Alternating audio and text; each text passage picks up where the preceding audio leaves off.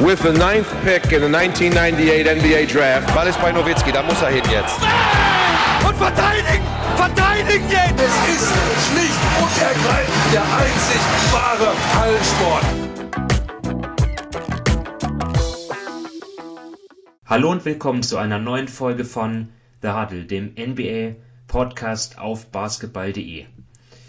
Ja, in den letzten Wochen äh, haben wir leider eine kleine Pause eingelegt. Äh, es tut uns leid. Ähm, da waren wir alle etwas unpässlich. Ähm, aber ja, jetzt heute sind wir zurück und wollen wieder starten. Ähm, einige Themen haben wir uns rausgesucht, einige aktuelle. Und das besprechen wir einmal mehr zu dritt. Ich begrüße Dominik Cesani. Hallo Dominik. Hallo. Und Sven Scherer. Hi Sven. Hallo ihr beiden. Ja, ähm, an euch beide natürlich auch noch ein frohes neues Jahr, genauso wie an euch Hörer da draußen. Ähm, ja, wir hoffen, dass alle eure Wünsche dieses Jahr in Erfüllung gehen, dass ihr vor allem denen auch gesund bleibt und ja, mal sehen, was dieses Jahr für uns bereithält. Auch mit der NBA, ähm, denke mal bislang auch wirklich eine ereignisreiche Saison gewesen, auch wenn jetzt was Trades betrifft noch nicht viel passiert ist. Da kommen wir vielleicht dann auch noch im Laufe der Folge drauf zu sprechen. Die Deadline, die Trade Deadline ist ja jetzt ja noch ungefähr vier Wochen entfernt.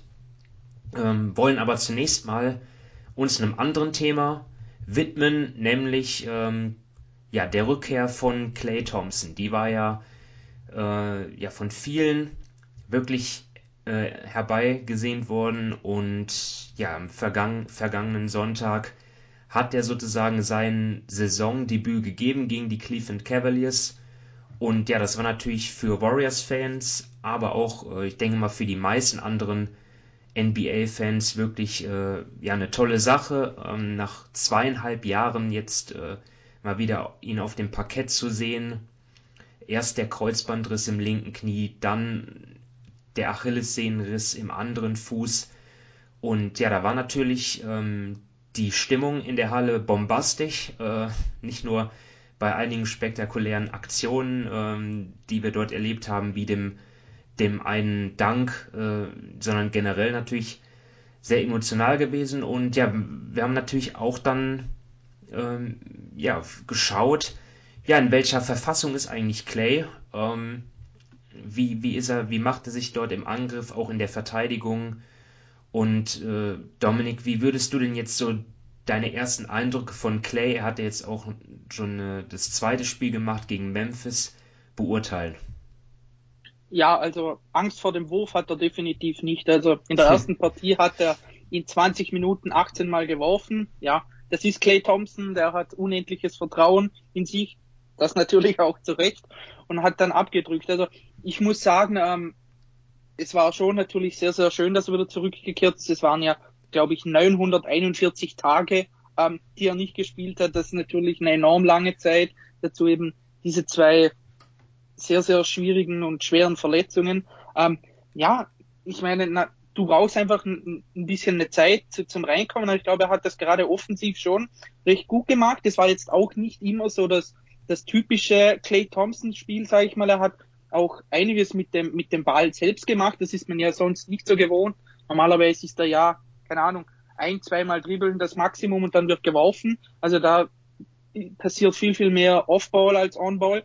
Das war jetzt da im, im, ersten Spiel hat er doch einige Sachen mit dem Ball gemacht. Er ist dann auch zu, zum Korb gecuttet, ähm, hat Floater getroffen. Also da muss ich sagen, das hat offensiv schon ja recht gut ausgesehen und das, das, das hat mir schon gefallen, eben, dass er auch das, das Vertrauen einfach in sich, in seinen Körper hat, dass er eben ähm, die Cuts nimmt, dass er da zum, zum, zum Korb ähm, geht, dass er den Wurf nimmt. Also das war schon sehr, sehr schön zu sehen. Defensiv, ja, ich glaube, da muss man einfach ein, ein, bisschen schauen. Ich glaube, da ist es, wird es ihm schlussendlich schwieriger fallen, glaube ich, auf sein alt, das Niveau zu kommen, denn offensiv war er ja nie, sag ich mal, das Athletikmonster, sondern ist er immer über seine Spielintelligenz, über seine, ähm, über seine Wahrnehmung des Raumes gekommen. Da hat er sich einfach immer super bewegt und so weiter. Defensiv hat er ja bei den Warriors eigentlich immer den besten ähm, ja, Ballhändler oder den kleineren Spieler verteidigt Und da kommt es dann natürlich mehr auf die schnellen, kurzen Bewegungen an, auf die Athletik, auf die Spritzigkeiten. Ich glaube, da muss man dann jetzt einfach, ja, die, die nächsten Wochen, die nächsten Monate abwarten, ähm, wie er da reinkommt, wie fit er ist. Und aber es war, ich sage mal, ein, ein schöner Auftakt einfach so generell für ihn. Sven, hast du da noch irgendwas zu ergänzen? Ja, also ich kann mich im Großen äh, Dominik nur anschließen. Äh, ich fand es auch irgendwie ja sehr gut zu sehen, dass er weiterhin aggressiv um Blöcke geht. Ich finde, er hat sehr gut gecuttet. Ähm, defensiv sicher noch ein bisschen rostig, aber ich glaube, man muss ja auch sagen bei Golden State, die Defensive ist ja momentan absolut elitär. Die Offense hängt ja so ein bisschen im Mittelfeld. Äh, und ich denke, er wird defensiv kein Minusspieler sein. Also ob er nochmal an das Niveau rankommt wie vorher, das muss man abwarten. Ähm, aber offensiv wird er den Warriors sicher helfen, weil wie gesagt, da sind sie momentan auf Platz 14, äh, treffen auch den Dreier zwar gut, äh, aber da sind sie auch nicht in der Liga Spitze. Und ich denke, in den Bereichen wird Clay Thompson eine absolute Bereicherung sein. Aber ich glaube, wir müssen auch noch ein bisschen abwarten, weil so für mich das, das, also ich habe eigentlich schon erwartet, ähm, dass er so halbwegs fit dort kommt. Sonst hätte, glaube ich, Golden State ihn noch nicht auflaufen lassen. Aber man muss ja mal sehen, wie er jetzt, wenn es mal mehrere Wochen sind, so ein bisschen auf die Müdigkeit kommt. Also wie so seine Gesamtkonstitution ist, um so eine Teilsaison, es ist ja keine ganze Saison mehr zu überstehen. Ähm, und die besteht ja aus mehr als äh, aus zwei Spieltagen. Ja, er muss ja jetzt auch noch nicht in absoluter Top-Kondition sein. Er bekommt jetzt erstmal äh, zumindest für den Anfang ein Minutenlimit. Ja, 20 Minuten bislang waren es jeweils. Und ja, äh, ich glaube, die Warriors, also er, er ist auch in einer guten Situation, jetzt einfach weil die Warriors ihn jetzt nicht auf Teufel komm raus brauchen. Ja, sie haben ein tiefes Team, sie stehen in der Tabelle ganz weit oben. Und da kann Clay jetzt langsam reinkommen. Und im Idealfall wird er natürlich der Leistungsträger, der er vor seinen Verletzungen war. Und dann sind die Warriors natürlich noch gefährlicher in den Playoffs, äh, wenn es dann um die Meisterschaft geht. Ähm, also ja, er, er spielt jetzt noch nicht wirklich viel, 20 Minuten, wie gesagt, das Limit, aber starten tut er schon. Äh, ich denke mal, das war auch nie so wirklich ein Thema. Es ist auch, denke ich mal, wichtig, dass er jetzt auch viel mit Curry zusammenspielt. Auch dort hat man schon einiges wieder gesehen, was man ja von, von äh, ja, seit vielen Jahren kennt. Zum Beispiel so die, die Pick and Pops, die sie zusammen gespielt haben. Das, das war auch zum Beispiel in, gegen Cleveland, äh, gab es da so ein, zwei Szenen, wo mir das aufgefallen ist. Also das ist die, ähm, ja, dieses Verständnis zwischen den beiden, äh, das, das, das wird, glaube ich, nicht lange brauchen. Ähm, die verstehen sich eh gut und ja, ansonsten denke ich, habt ihr wirklich alles auch schon gesagt. Ähm, ich muss sagen, ich fand seine Erscheinung bisschen gewöhnungsbedürftig mit den langen Haaren und dem Headband. Das ist, äh, ja, muss man, das äh, ist, war erst ungewohnt für mich. Gut, ähm, ich war jetzt auch, bin jetzt auch nicht jemand, der viel auf Instagram und äh, sonstigen sozialen Medien jetzt so unterwegs ist. Kann sein, dass ihr davon wusstet, äh, dass er sich äh, mittlerweile diesen Look zugelegt hat. Ich wusste es nicht. Ähm, ja, aber auch daran werde ich mich noch gewöhnen. Ja, äh, habt ihr sonst noch was oder wollen wir dann zum nächsten äh, Comeback-Spieler übergehen? Ich glaube, nochmal ganz interessant ist einfach, ähm, also ich bin noch sehr gespannt, wie er jetzt grundsätzlich von dieser Verletzung so zurückkommt, weil Kevin Durant ist ja jemand, der zum Beispiel extrem gut von der Achillessehnenverletzung zurückkam. Und wenn wir jetzt den zweiten Spieler innerhalb von kürzester Zeit hätten, äh, dann kann man ja langsam mal diskutieren, ob diese Achillessehnenverletzung gar nicht mehr dieses, äh, sag ich mal, nahe Worst-Case-Szenario, was die Sportverletzung angeht, ist. Ähm, weil das wäre ja, also wie gesagt, rein optisch sah zumindest ganz gut aus. Mal gucken, wie er das über die Saison rettet.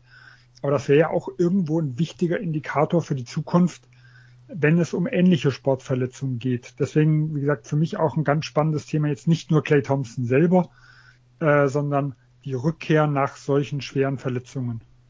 Ja, ich glaube, ich glaube, das ist sicherlich ein Punkt.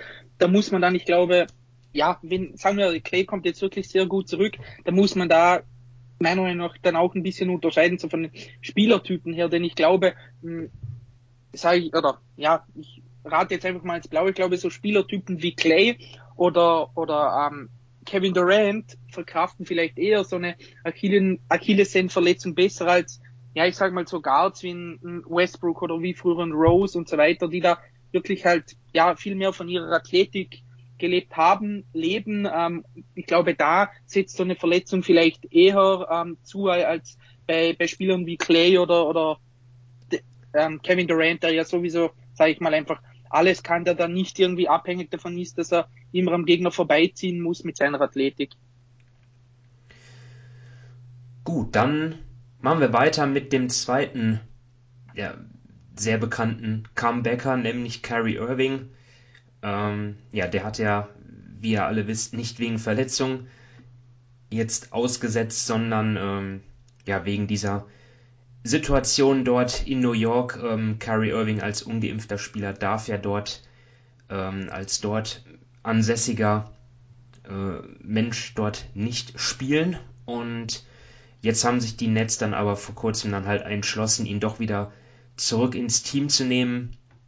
Sicherlich auch der dortigen Personalnot geschuldet. Brooklyn ja auch die Nets ge ge gebeutelt gewesen von Corona. Auch Spiele mussten dort verlegt werden. Ähm, ja, also man hatte sich zunächst entschlossen, ihn dann halt komplett rauszunehmen und nicht nur bei Auswärtsspielen einzusetzen, auch um die Ablenkung, also um das Team vielleicht dort von, diese, von dieser Ablenkung fernzuhalten.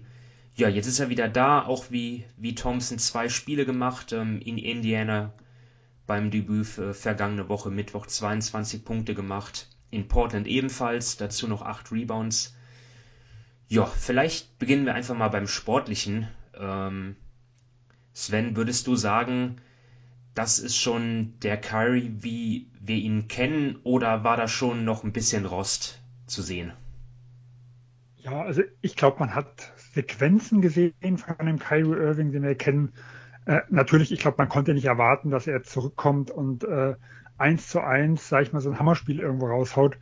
Äh, aber man muss auch sagen, hier bei, bei Irving und zwei Spielen, äh, er hat in den letzten Jahren ja immer mal so seine Aufs und Abs gehabt. Dann war mal ein Spiel dabei mit 3, 37, 40 Punkten und anderes, wo er halt einfach ja äh, wild geworfen hat und wenig getroffen. Äh, da ist es, glaube ich, ganz, ganz schwierig, da nach zwei, äh, zwei Spielen eine Einschätzung zu machen. Aber ich fand ihn schon relativ flink auf den Beinen. Äh, also offensiv, defensiv ist er, ist er wie immer, was das mit angeht. Ähm, aber ich habe jetzt eigentlich keine Befürchtung, dass er bis zu den Playoffs wieder fit sein könnte. So zumindest, was ich optisch gesehen habe. Ja, und er war ja auch von wirklich dann von Beginn an äh, da ja auch äh, ganz schön viel Spielzeit abgerissen. Ja, beim Debüt auf Anhieb 32 Minuten gespielt, jetzt äh, beim Spiel bei den Blazers 40. Also, äh, ja, da trauen sie ihm schon einiges zu. Mhm. Auch da, wenn man bedenkt, dass er erst vor kurzem infiziert gewesen war äh, mit Corona, also auch das scheint ihm dort nichts wirklich auszumachen. Ähm, jetzt gilt er halt auch dann als genesen. Ähm, mal schauen, ob das vielleicht ihm dann auch noch hilft, was die Corona-Regeln antrifft. Was weiß man ja alles nicht. Es äh, ändert sich ja auch dort alles so schnell in dieser Zeit jetzt ähm, mit dem Virus. Ja, Dominik, dann vielleicht noch kurz zum Thema jetzt, äh, ja, dass die Nets ihn zurückgebracht haben. Äh, was hältst du davon generell? Ja, klasse. Jetzt kann ich mich gleich ins Wespennetz, Wespennest sitzen. Ähm, ja, ähm, ich glaube, sachlich an sich ist es schon nachvollziehbar. Also, ich sage mal, wenn ich so einen Spieler habe ähm, und ich kann ihn theoretisch für die Auswärtsspiele da zurückholen, dann macht das schon Sinn, bevor ich mir irgendwelche zehn Tagesverträge äh, von außen reinholen muss. Also da macht es schon Sinn. Ähm, von der Message her, die sie da senden, ist es schon, ja, sagen wir, ein bisschen verheerend. Also ähm, du hast einen Spieler, der verdient Unmengen an Geld, ähm, kann immer nur auswärts oder halt kann immer nur außerhalb von New York einfach spielen, ähm, fällt immer mal wieder, sage ich mal, mit ja, ungünstigen Äußerungen vielleicht oder mit, mit, mit Weltanschauungen auf, die nicht immer so, sage ich mal, ins Bild passen. Und jetzt hast du doch wieder irgendwie klein beigegeben. Klar, sie hatten da die, die ganzen ähm, ja, Infektionen, beziehungsweise sie, da mussten viele Spieler in, in Quarantäne, wie bei jedem anderen Team auch. Und, und ja, es ist an sich ein schwieriges Thema. Also ich muss selber sagen, ich bin dreimal geimpft. Ähm, ich bin natürlich ganz klar pro Impfung. Ähm, ich schreibe da jetzt niemand etwas vor, aber ja, ich bin einfach pro Impfung und deshalb finde ich schon von, von der Message her ungünstig, dass er da jetzt, dass er da so halbwegs seinen Willen bekommen hat und jetzt wieder ähm, spielen kann und so weiter. Also ja, an sich gefällt es mir nicht. Rein sportlich kann ich es aus Brooklyns Sicht aber schon irgendwie nachvollziehen. Gut, dann. Ich glaube. Äh, ähm, ja. Sorry, Sven. Also, um, Dominik, um dir das zu, dort die Angst zu nehmen, äh, kann ich dir einfach mal äh, zur Seite springen. Ich finde es jetzt, dass die Nets ihn zurückgeholt haben, ähm, absolut nachvollziehbar. Also, ähm, es ist jetzt auch nicht so, dass das Team jetzt irgendwie das Gesicht verlieren würde, weil ich glaube, alle haben sich jetzt, äh, die, die, die Spieler sind cool damit. Ähm, Kyrie Irving selber äh, scheint dort jetzt nicht irgendwie, äh, keine Ahnung, das zu sehen, irgendwie so, ja, als Genugtuung wahrzunehmen, sondern er freut sich einfach, wieder spielen zu können. Und ich kann auch, sehe das auch nicht, dass er jetzt irgendwie durch sein Verhalten, also dass er sich nicht impfen lässt, jetzt die Teamkollegen oder so gefährdet. Weil erstens, er, er war jetzt vor kurzem investiert, äh, infiziert, ist jetzt genesen. Ähm, und zweitens, ähm, klar kann es sein, dass wenn man geimpft ist, dass man nicht ähm, so infiziös ist. Allerdings sehen wir ja auch, dass, dass selbst geimpfte Spieler sich, sich untereinander anstecken. Also den Punkt sehe ich auch nicht. Ähm, klar, kann ich kann ich äh, nachvollziehen, dass er sich nicht impfen lässt? Nö, aber es ist seine Entscheidung und er ähm, muss ja die Konsequenzen auch tragen, die eben daraus bestehen, vor allem, dass er seiner Berufung, äh, seinem Beruf und, und dem, was ihm Spaß macht, nämlich das, der Basketball, dass er dem nicht äh, so nachgehen kann. Ne? Und, äh, aber er scheint das einfach ähm, ja, sozusagen hinzunehmen und da, damit müssen wir alle halt leben. Und man kann jetzt auch gespannt sein, wie sich die Corona-Lage entwickelt im Sommer, ähm, ob dann vielleicht auch in New York die Regel ähm, dann auch noch gekippt wird, das weiß man ja alles nicht. Und deswegen, also insgesamt finde ich es eigentlich so ganz okay, ähm, abgesehen davon, dass ich natürlich auch Kyrie Irving gern beim Basketballspielen zusehe, was er an Skills und Ballhandling betrifft. Dort ist er einer der besten in der Liga. Ähm, nicht nur in der Liga, sondern auf der ganzen Welt, sein Finishing am Brett. Also ja, ich, ich freue mich, ihn, ich freue ich freue mich auch, ihn, ihn wieder spielen zu sehen, auch wenn ich natürlich ja, es begrüßen würde, wenn er sich halt impfen lässt, aber das ist seine Entscheidung. Ja, ich glaube auch. Also ich glaube, was das Thema Impfen angeht, sind wir uns äh, einig einer Meinung. Dass er nicht geimpft ist, können wir, glaube ich, alle nicht so ganz äh, nachvollziehen und sind da nicht unbedingt ein Fan von.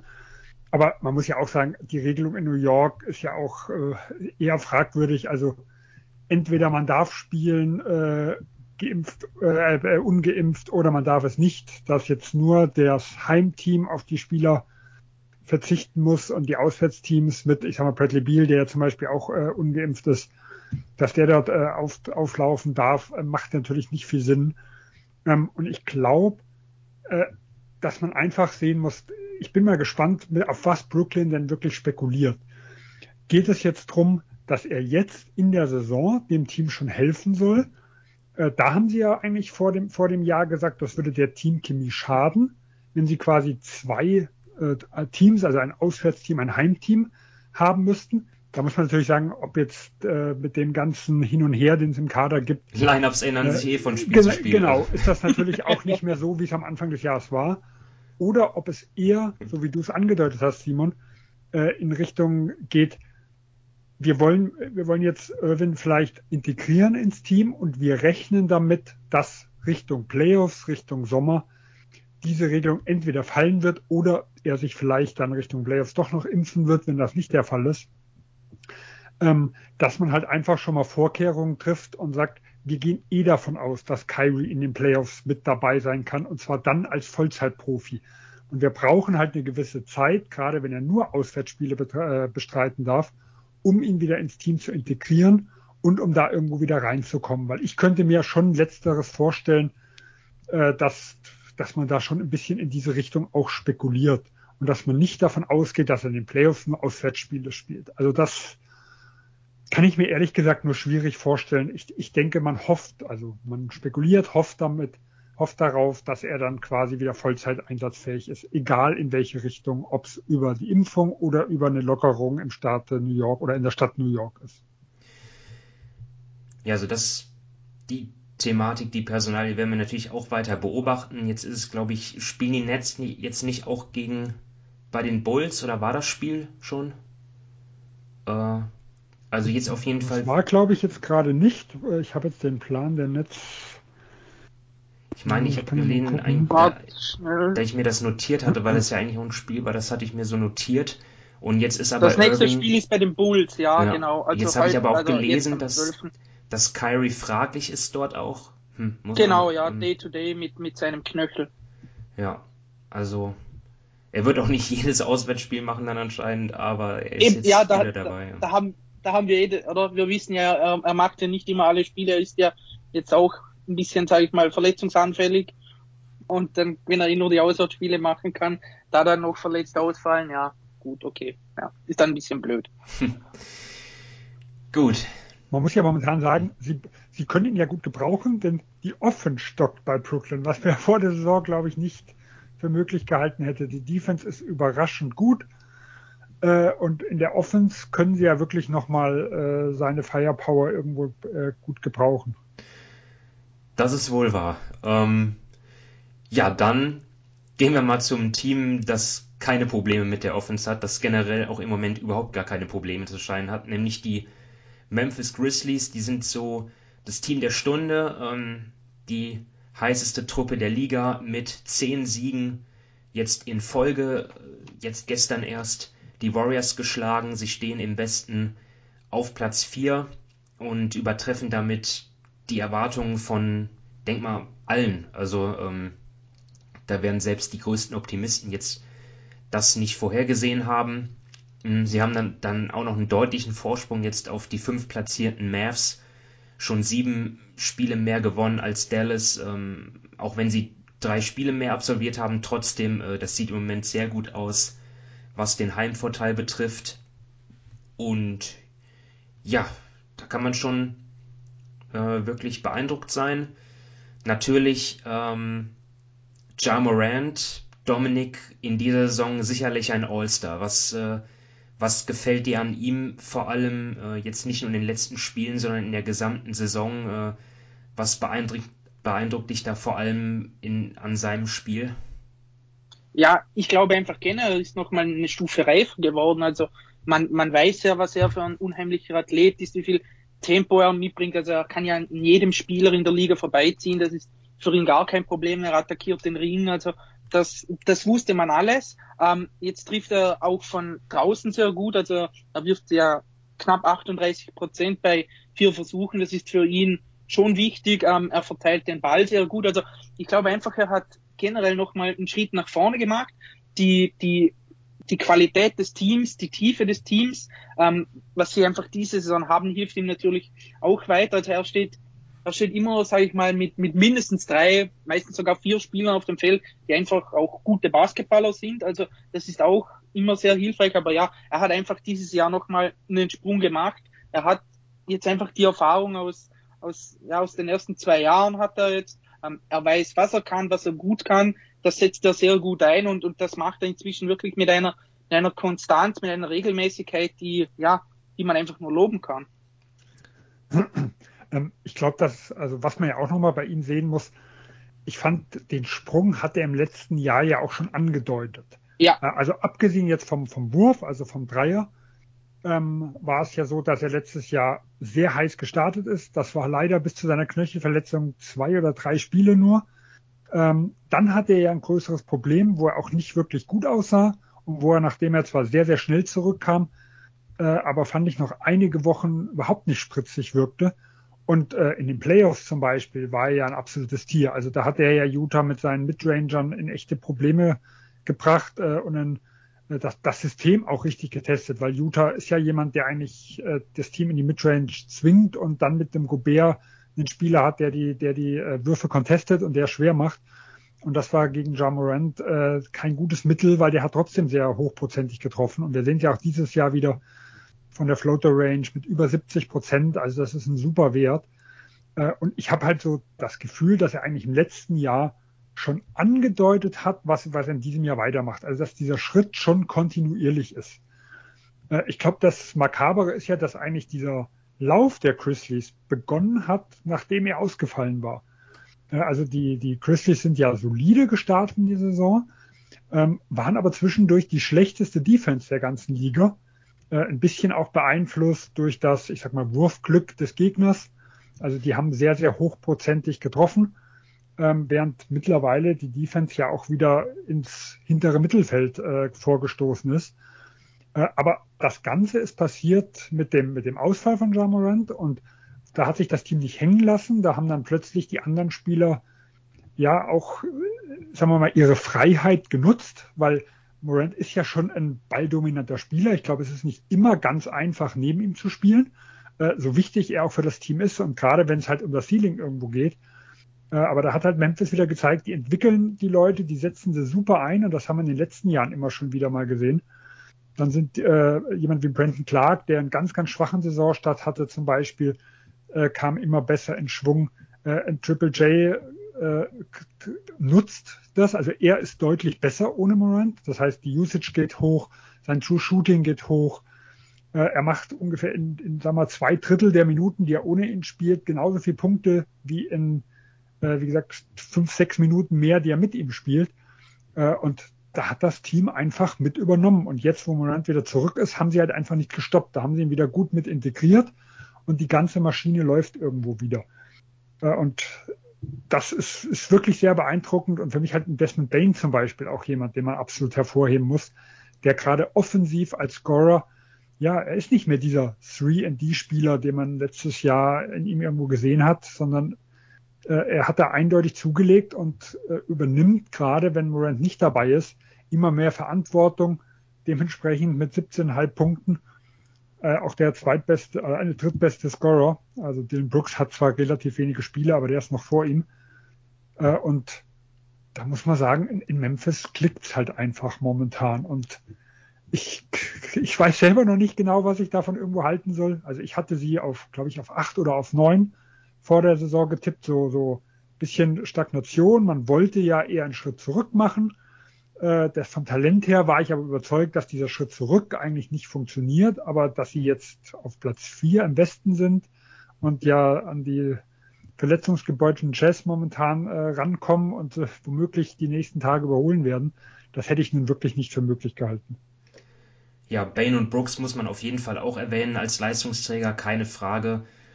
Die tiefe Bank, äh, das habt ihr angesprochen. Ähm, ohne Morant 11 von 13 Spielen zu gewinnen, das ist schon eine Hausnummer. Also das zeigt ja eigentlich, dass äh, das Team, dass, dass Morant zwar der Anführer ist, aber sie auch ohne ihn sogar äh, sehr guten Basketball spielen können. Ähm, oh. Ja. Und, und, was man auch irgendwie noch sagen muss, ähm, das ist relativ simpel, aber wenn man sich so mal ihre Statistiken ansieht, sie rebounden offensiv exzellent, also da sind sie das beste Team in der Liga.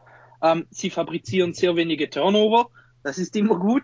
Defensiv haben sie das ähnliche Rezept. Sie forcieren Turnover und sie rebounden da gut. Und da kommt es dann nicht irgendwie, sage ich mal, von ungefähr, wenn sie einfach, ja, trotz ihrer, ja, bisschen unterdurchschnittlichen Pace einfach die, die zweitmeisten ähm, Field Goal Attempts haben in der Liga. Also wenn du, sage ich mal, einfach pro, pro Spiel gefühlte zehnmal mehr als der Gegner werfen kannst, dann hast du eine gute Chance, das Spiel zu gewinnen. Und sie haben einfach, du hast eh schon gerade auch wieder mit der Tiefe der Bank gesagt, sie haben da auch einfach gute Spieler. Ein Tyus Jones zum Beispiel, der ist, der ist, da passt er super rein, der macht kaum Turnover, der, der spielt einfach super, der, der trifft von draußen gut. Also das sind einfach, ja, wie soll ich sagen, eben, du hast, Morant ist der Anführer, aber bei ihnen passt derzeit einfach jedes Rädchen ineinander. Sie haben eine gute Größe am Flügel, sie machen ähm, wenige Fehler, eben sie rebounden defensiv und offensiv gut. Also da passt wirklich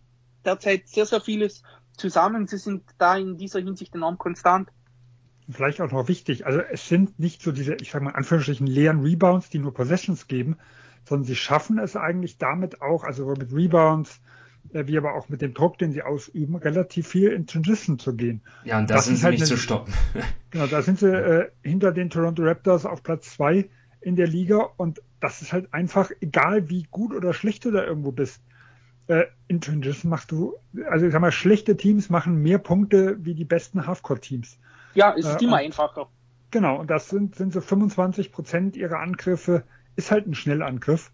Äh, und das ist halt was, was einen nach vorne bringt. Und selbst wenn man dann halt nicht äh, super wirft, super analytische, äh, sage ich mal, Wurfprofile hat äh, oder ab, immer hochprozentig abschließt, wenn du halt grundsätzlich äh, das halt viel schaffst, dann generierst du relativ gut, also relativ gute Punkte und mehr wie andere Teams, die halt einfach da äh, einige Prozente weniger haben und dann nutzen sie halt auch diese Rebound-Stärke, äh, um schnell den Korb des Gegners zu attackieren.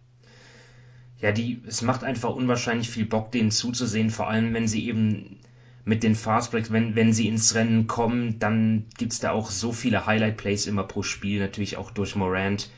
Und ich finde auch diese Vergleiche, die ich jetzt in der letzten Zeit häufiger gehört und gelesen habe mit den mit den Bulls äh, aus den Jahren 2010 bis 2011 unter Tom Thibodeau mit äh, Derrick Rose in, in seinen, ja, auf der Höhe seines Schaffens, äh, in, in, wo, wo er auch MVP wurde, einer der besten Spieler der Liga, auch er war dort ja ein, ein Monsterathlet. Ich finde die gar nicht so abwegig. Ähm, was, was ich mich frage, ist irgendwie, äh, ja, sind die Grizzlies denn wirklich schon bereit, jetzt in den Playoffs äh, die Top 3, sage ich jetzt mal, na, also die Warriors, die Suns und die Jazz zu gefährden? Ähm, oder Sven, denkst du, da fehlt noch was? Was könnte man dort vielleicht noch verbessern am Kader? Äh, vielleicht auch über Trades? Siehst du dort irgendwie was kommen? Generell haben sie ja schon Assets, wie man ja sagt. Ja, also dadurch, dass ich vor der Saison halt äh, ja eher als Wackelkandidat für die Playoffs gesehen habe, fällt es mir noch sehr, sehr schwer zu glauben, dass sie zu den Contendern äh, irgendwo aufschließen können. Äh, ich glaube, es ist halt ein Team, was extrem gut gecoacht ist. Ich glaube, sie tun, äh, sie tun ihr Potenzial noch nicht ausschöpfen. Also, wie ich vorher gesagt hatte, dass Morant und Jackson, das harmoniert noch nicht hundertprozentig. Der eine spielt besser, wenn der andere nicht dabei ist. Ähm, und wenn man jetzt wirklich eine Gefahr darstellen sollte für die Gegner, glaube ich, dann muss man das schon ein bisschen optimieren. Äh, aber wir haben auch letztes Jahr gegen Utah gesehen, sie haben eigentlich eine ganz gute Serie gespielt. Also ich wollte nicht äh, unbedingt gegen Memphis jetzt ran müssen, aber ich würde halt sagen, so eine zweite Runde wäre schon Erfolg. Alles andere, gut, bei der momentanen Situation, wenn wir mit den Ausfällen äh, sehen, glaube ich, können wir auch Richtung Playoffs nie sagen, was passiert. Aber es würde mich, wenn jetzt die anderen Teams fit sind, schon überraschen, wenn es über die zweite Runde hinausgeht. Für mich ist immer noch so ein bisschen die Schwachstelle der Flügel. Ähm, da haben sie ja mit Justice Winslow versucht, so einen zweiten Ballhändler, ja, der auch, der auch vom Flügel noch kreieren kann, mit reinzubekommen. Äh, Desmond Bain, wie gesagt, geht so langsam ein bisschen in die Richtung, aber ich glaube, er ist halt noch nicht so der Coaster, und ähm, wenn halt jetzt Morant und Jackson nicht hundertprozentig äh, zusammen mit, also noch nicht zusammenpassen, in Jackson noch so unkonstant ist, dann glaube ich, da fehlt halt noch so, sag ich mal, die zweite Option vom Flügel, der sowohl Offball spielen kann, wie aber auch Morant ein bisschen entlasten kann. Ähm, und da, ja, da ist für mich so die größte Schwachstelle. Und da ist das Problem aber, also ich finde, Memphis hat genug Assets, um einen guten Trade einzufädeln. Aber wir reden halt hier von einem Spielertyp, der eigentlich in der, in der ganzen Liga gesucht wird, wo jeder den haben will. Und da bin ich mir halt nicht sicher, ob, ob so ein Spieler überhaupt auf den Markt kommt. Und deswegen glaube ich eigentlich nicht dran, dass wir da jetzt also einen entscheidenden Schritt sehen werden, äh, sondern vielleicht eher was so ein bisschen in Richtung, vielleicht ein bisschen Tiefe, vielleicht ein bisschen Shooting was sie sich noch reinholen. Aber ich glaube nicht, dass sie in der Lage sind, sich den Spieler reinzuholen, der sie jetzt auf ein Contender-Level hebt. Okay. Ja, es ist auch irgendwie, zumindest für mich, merkwürdig, jetzt so über die äh, Grizzlies zu reden als äh, ja so Contender, weil ich ja äh, von ihrer vergangenen Offseason eigentlich gar nicht so begeistert war. Ich muss zugeben, diesen Adams Valanciunas Trade, den, der gefällt mir eigentlich immer noch nicht, obwohl Adams natürlich extrem wichtig ist so als Rebounder, aber ja, Valanciunas für mich schon der deutlich bessere Spieler. Naja, ähm, gehen wir mal weiter nach Toronto. Wir haben jetzt wirklich ausführlich über die Grizzlies gesprochen. Denk mal, da können wir weitergehen. Äh, ja, die Raptors, die hatten auch eine starke Siegesserie am Laufen gehabt, jetzt vergangene Nacht beendet, aber durch die knappe Niederlage gegen Phoenix dennoch sieben der letzten zehn gewonnen, wenngleich man sagen muss, bei den Gegnern auch oft wichtige Spieler gefehlt. Andererseits haben die Raptors ja jetzt auch den einen oder anderen Nachteil. Ne? Sie spielen seit ein paar Wochen ohne Fans, ähm, dort die in Kanada ziemlich strenge Richtlinien im Moment, ähm, zumindest dort regional, dort wo sie heute spielen. Ja, und an sich das Team aber trotzdem voll im Playoff-Rennen dabei. Auch für mich schon eine kleine Überraschung. Siakam legt 20 und 8 auf, legt eine Bounce-Back-Season hin, nachdem er in der vergangenen Saison eine ziemliche Enttäuschung war. Fred Van Vliet spielt stark, Anunobi und Barnes ebenfalls gut. Barnes sicherlich einer der Top-Rookies. Ich denke mal, Rookie of the Year wird er nicht werden. Äh, da ist Evan Mobley einfach zu, zu krass unterwegs, aber trotzdem auch eine der positiven Erscheinungen. Und ja, Dominik, wie siehst du denn jetzt so die Raptors dort im Bild im Osten? Denkst du wirklich, dass das jetzt nachhaltig ist oder das oder siehst du da dann wieder einen kleinen Rückfall kommen? Ähm, ja, also ich glaube so ähm, nachhaltig kann es schon sein, denn sie haben ja an sich jetzt kein schlechtes Team. Ich glaube, man kann jetzt auch sagen, dass das letztes Jahr mit mit mit Tampa so ein bisschen Ausrutscher war vielleicht. Also ja. das Team hat ja Talent. Ähm, also an dem sollte es jetzt nicht scheitern. Und wenn man sich mal ansieht, ich glaube, es ist dieses Jahr einfach unheimlich schwierig zu sagen, eben mit den ganzen Ausfällen und so weiter. Ich sehe gerade vorgesagt, mit, mit der Siegeserie, da haben dann bei anderen Teams ein paar Spieler gefehlt. Ähm, das ist immer, ja, recht schwierig, so zu beurteilen, ob die jetzt, sage ich mal, da weitermachen oder dann doch wieder ein bisschen einbrechen. Aber wenn man mal sieht, so vor der Saison, ähm, ja, sie waren da schon, glaube ich, so in, in, in, in einer, ähm, ja, Reihe vielleicht mit den Hornets definitiv vor den vor den Cavs. Also die sind ja sowieso eine der, der größten Überraschungen. Ähm, sonst ist, ja, ich sag mal, ganz weit nach vorne zu kommen, ist einfach schwierig. Also ähm, du hast, die Bucks werden sicherlich vor ihnen bleiben, Brooklyn auch. Ähm, Chicago ist jetzt sieben Spiele vor ihnen, also das holen sie natürlich auch nicht mehr auf. Ähm, bei Philly, ja, da, da kommen wir jedes später noch dazu. Ähm, ich glaube, so Platz 6 ist, ist wahrscheinlich schon möglich. Ähm, sind ja eh noch eineinhalb Spiele hinten, also das ist schon möglich, aber ich glaube für sie ist es jetzt nicht mal, oder aus meiner Sicht ist nicht mal so wichtig, ob sie jetzt irgendwie, keine Ahnung, auf Platz 5 oder auf Platz 6 oder sowas landen, sondern dass man gerade eben wieder sieht, dass ähm, was ihre Spieler können, dass Siakam jetzt nach dem letzten Jahr doch wieder ähm, ja einfach klar besser spielt, also dass das letztes Jahr auch so ein bisschen ein Ausrutscher war. Jetzt die letzten Spiele waren sehr gut. Eben Ben Fleet spielt meiner Meinung nach auch auf All-Star-Niveau. Also da ist der Verlust jetzt von Kyle Lowry, hat er schon sehr, sehr gut vergessen gemacht. Eben Scotty Barnes hast du angesprochen, der spielt super für einen Rookie. Anunobi auch, hat zwar erst 23 Spiele, da ist ja, jetzt spielt er wieder, da ist ja davor, keine Ahnung, wie lange, drei Wochen oder so ausgefallen. Also da hat er einiges verpasst. Also ich glaube, das Team ist einfach so durch die Bank recht solide. Ihnen fehlt vielleicht dann, ja, Abrotationsspieler, sagen wir mal so acht, neun, fehlt ihnen einfach ein bisschen was, so um, um, um wirklich ganz nach oben zu kommen. Aber so nach der letzten Saison mit den ganzen Scherereien, die einfach ähm, generell Toronto hat, ist das schon eigentlich ähm, recht gut. Also da können sie schon zufrieden sein. Ja, also Sven, ja. willst du noch was zum Sportlichen sagen oder ich oder ähm Ja, gerne, gerne. Also ich finde auch das Team in Vollbesetzung, und das hat Dominik ja gerade auch richtig gesagt, äh, mit der Rotation, äh, da bin ich eigentlich überzeugt, dass die, in die zumindest in die Playoffs kommen können, ob jetzt direkt oder ob halt dann über das, über das Play-In, äh, das muss man sehen. Aber ich glaube, genau das Problem der Raptors war im letzten Jahr auch schon, dass es hinten raus ein bisschen dünn wird und das sehen wir auch in diesem Jahr wieder. Ich glaube, gerade Malachi Flynn finde ich eine Riesenenttäuschung. Der war Ende letzten Jahres, hat er mal gute Ansätze gezeigt und hat dann auch mal ein paar 20-Punkte-Spiele, äh, in denen er auch mal übernommen hat, irgendwo mit drin gehabt. Und in diesem Jahr knackt er kaum die Rotation, hat keine 10 Minuten. Äh, in Tragic, ja, wird getradet oder geht in Buyout. Also ich mittlerweile kann ich mir nicht vorstellen, dass er noch äh, viele Spiele für Toronto spielen wird. Ähm, und wir haben halt jetzt auch in der Saison schon gesehen, am Anfang des Jahres war Siakam hier raus. Da hatten sie so ein bisschen Schwierigkeiten. Uji Ananobi hat, hat später gefehlt.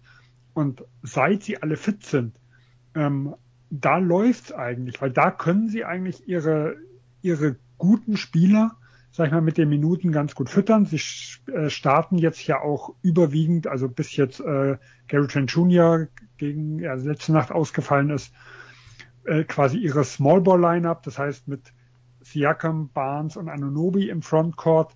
Äh, Statistik ist das, statistisch ist das noch nicht ganz so top, also sie sind nur knapp positiv, aber mir gefällt es eigentlich optisch sehr, sehr gut. Extrem aggressiv das ist vielleicht eher eine Line-up, die Richtung Playoffs extrem interessant wird, wenn eigentlich alle Teams ein bisschen kleiner werden, alle ein bisschen flexibler, ähm, viel, viel geswitcht wird. Äh, und äh, ich mag die Line-up auch jetzt schon. Äh, und dann merkt man halt, wenn jetzt äh, ein Birch, der ja auch länger gefehlt hat, dann mal reinkommt oder ein Achua, das passt eigentlich so ganz gut. Aber sobald ein, zwei Rotationsspieler fehlen, dann wird es für mich schon äh, sehr, sehr bedenklich. Und das ist halt in dieser Saison, ja, da habe ich noch so meine gewissen Fragezeichen, weil dass da mal schnell mal zwei, drei fehlen, haben wir ja bei allen Teams schon irgendwo gesehen. Und ich weiß nicht, ob Toronto das wirklich äh, auffangen kann. Aber auch ich bin sehr, sehr froh nach dem letzten Jahr, wo ich ja komplett daneben lag, weil ich war letztes Jahr äh, überzeugt, dass Toronto in die Top 6 kommt und nicht mal ins Playen muss äh, bin ich da sehr zufrieden, weil im Playen waren sie zwar nicht, aber leider in der falschen Richtung. Ja, ja. ja also denk mal, die Raptors sind auch, die, da kann sicherlich noch was gehen Richtung Playoffs. Es gibt wirklich einige Dinge, die sie auch gut machen. Ne, sie erzwingen zum Beispiel die zweitmeisten Turnover. Sie sind das zweitbeste Offensiv-Rebounding-Team. Also sie gewinnen auch viele Spiele einfach durch die, durch die Possessions. Ja, wenn sie einfach mehr Abschlüsse haben als der Gegner, dann ist das auch nicht schlimm, wenn sie mal nicht so eine hohe Wurfquote haben, dann gewinnen sie die Spiele trotzdem. Und ja, ich denke mal, dass sie auf jeden Fall die Ambitionen haben, dann auch dann in Richtung Playoffs. Also ich sehe das eigentlich eher so als Übergangsjahr. Man schaut einfach, wie sich die Spieler entwickeln. Ähm, man hat jetzt natürlich die die Leistungsträger auch in unterschiedlichem Alter. Ne? Ähm, Van Vliet und Siakam werden 28, Barnes ist 20, äh, Anunobi ist genau dazwischen, 24. Also da wird man, denke ich, auch jetzt, jetzt nicht groß was verändern. Auf jeden Fall sind sie kein klarer Seller, wie ich vielleicht vor der Saison prognostiziert hätte zu diesem Zeitpunkt. Also ich denke mal, sie werden so den Kader zusammenhalten. Äh, ist das auch eure Erwartung? Ja, eigentlich schon. Also äh, ich hätte äh, Trades erwartet, wenn das Team so eine ähnliche Richtung geht wie letztes Jahr. Und äh, ich glaube, es war ja sogar mein Thema vor der Saison, dass der Saisonstart wahrscheinlich, äh, also vom Saisonstart abhängt, in welche Richtung sie gehen. Und wenn jetzt nicht die nächsten Wochen irgendwo die Seuche noch eintritt oder eine dicke Niederlagenserie, dann glaube ich, wird man auf dem Fundament bauen, was man jetzt hat. Weil Van Vliet ist für mich zum Beispiel ein All-Star. Siakam kommt langsam wieder in eine All-Star-Form rein. Also er ist ja stetig besser geworden nach seiner Verletzung. Scotty Barnes hat Riesenpotenzial, also äh, Anunobi auch. Äh, ich, ich denke, es macht da jetzt keinen Sinn, da jetzt irgendwas aufzubrechen. Dafür ist man einfach zu gut. Vielleicht bei allem Lob, was wir noch gebracht haben, ähm, äh, auch mal was, was vielleicht ein bisschen kritisch ist, und das ist für mich noch ein bisschen die Defense der Raptors. Weil hier war man ja vor zwei Jahren meiner Meinung nach absolut elitär. Im letzten Jahr äh, ging das ja schon ziemlich den Bach runter. Äh, und auch in diesem Jahr ist man ja da nicht mal, also ist man da so im hinteren Mittelfeld irgendwo angelangt, was bei dem Personal eigentlich äh, merkwürdig ist. Und ich glaube, hier merkt man, dass man auf der Center-Position mit einem ähm, Ibaka und einem Gasol so wichtige Stützen abgegeben hat. Man ist mittlerweile unglaublich aggressiv draußen und dadurch lässt man relativ viele offene Dreier zu. Und im letzten Jahr hat der Gegner sehr hochprozentig getroffen und deswegen äh, ist die Defense komplett in den Keller gegangen. Dieses Jahr trifft der Gegner nicht mehr ganz so gut, aber immer noch sehr, sehr stark. Äh, was für mich defensiv halt auch dazu führt, dass man nicht äh, ganz vorne ankommt. Äh, und ich glaube, das ist so der Bereich. Die Center-Position ist für die reguläre Saison immer noch nicht gelöst. Und ich bin vielleicht, ich bin ja mal gespannt, ob man nicht vielleicht in die andere Richtung geht äh, und dort mal schaut, ob man äh, vielleicht ja nicht nochmal irgendwas draufsetzt, um dort vielleicht nochmal eine, ein kleines Upgrade zu bekommen. Also ob jetzt äh, schon zur Deadline oder ob jetzt im Sommer. Aber ich glaube, das ist immer noch äh, immer noch die größte Schwachstelle und vielleicht ist Toronto ja auch mittlerweile ein Team, was sich in der Liga umschaut, wenn sie andersrum einen interessanten Trade-Kandidat haben. Gut, dann äh, haken wir die Raptors ab und gehen weiter nach Philadelphia. Noch ein Team, das in der das zuletzt wirklich stark unterwegs war, auch die sieben Spiele in Folge gewonnen und das äh, natürlich vor allen Dingen dank Joel Embiid, der im Moment auch ja, auf unglaublich hohem Niveau spielt. Also in diesen sieben Spielen, die sie jetzt in Folge gewonnen haben, da hat er jeweils über 30 Punkte aufgelegt. Er ist zum Spieler des Monats im Dezember in der Eastern Conference ausgezeichnet worden. Also ja, das ist wirklich äh, stark, wie er spielt. Die Sixers jetzt bei 23 Siegen und 16 Niederlagen wieder zurück auf Platz 5, zumindest im Osten, nachdem sie ja davor auch schon mal abgerutscht waren ins, äh, ins Mittelfeld. Mhm.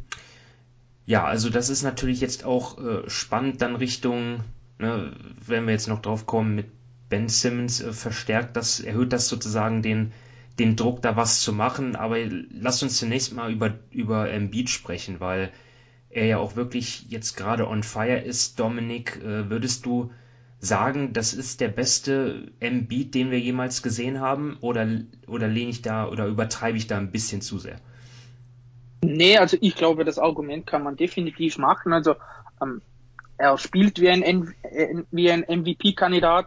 Das Problem ist dann natürlich wieder, dass er erst 28 Spiele hat, aber das wissen wir ja bei ihm. Aber wenn man sich jetzt nur ähm, da die letzten sieben Spiele ansieht, also eben die Siegeserie, die Philly da hat, er hat jeweils 30 Punkte, er hat über 30 Punkte gemacht. Im Schnitt kommt er da in diesen sieben Spielen auf 33 Punkte und 10 Rebounds. Er verteilt den Ball so gut wie nie zuvor in seiner Karriere. Also ähm, das ist unglaublich gut. Er macht weniger Turnover. Ähm, das ist, ja, er spielt wirklich exzellent. Also gerade offensiv macht er das super. Auch von draußen trifft er ja noch besser als letzte Saison und wirft ein bisschen mehr. Also selbst da ist er nicht nur, sage ich mal, konstant auf dem Niveau geblieben, sondern er wirft jetzt fast 39 Prozent bei über drei Versuchen. Also das ist auch wieder sehr, sehr gut. Offensiv ist er ja, unheimlich komplett. Aus dem Zweierbereich ist er ein bisschen, ähm, sage ich mal, ja, ein bisschen schlechter geworden. Aber ja, auf dem Niveau, das er da letztes Jahr hatte, da hatte er fast 50 Prozent ähm, bei langen Zweiern und so weiter getroffen. Das, das zu halten ist unheimlich schwierig. Also offensiv ist das, trägt er einfach das Team, ähm, das muss man sagen. Und defensiv ist seine Performance, äh, ist seine, ja, seine Performance immer noch sehr, sehr gut. Also da ist wirklich was, was Joel Embiid da abreißt für die Sixers. Eben gerade weil ein Ben Simmons da fehlt, ist wirklich, ja, das ist einfach exzellent, was, was Embiid da spielt man muss ja auch einfach mal sehen, er legt diese Zahlen und auch diese Effizienz auf, äh, obwohl er wirklich ja von der Defense dann auch äh, ja wirklich die gesamte Aufmerksamkeit bekommt und er ist trotzdem nicht zu stoppen. Ähm, Gerade auch wenn er dort einfach mit diesem Face-Up-Game, das er hat, wenn er dort ähm, vom, vom Zonenrand oder auch in der Zone dann abschließt, äh, ja, einfach der Wurf und seine Moves, das ist schon richtig krass. Ähm, auch, auch in Transition, da ist, gibt es ja Possessions, die habe ich mir zuletzt mal, von den letzten Spielen habe ich mir die mal alle mal angesehen, seine Abschlüsse, wo er dann wirklich vom eigenen Korb einfach durchrennt und auf der anderen Seite dann das Ding reinmacht. Also das kann auch nicht jeder Center mit seiner Größe. Das ist einfach ein unglaubliches Talent und da ist natürlich jetzt, jetzt kommen wir zur Frage, äh, ja, können sich die Sixers das leisten? Sozusagen die Saison wegzuwerfen, weil das würde es ja sein, wenn man jetzt, wenn sich an der Situation nichts ändert. Also wenn man entweder Ben Simmons nicht dazu überredet, zurückzukommen, ähm, oder wenn man ihn nicht tradet. So, also dann letztendlich ähm, keinen, keinen Ersatz für ihn bekommt. So ist das Team trotz Embiid, denke ich, nicht titelfähig.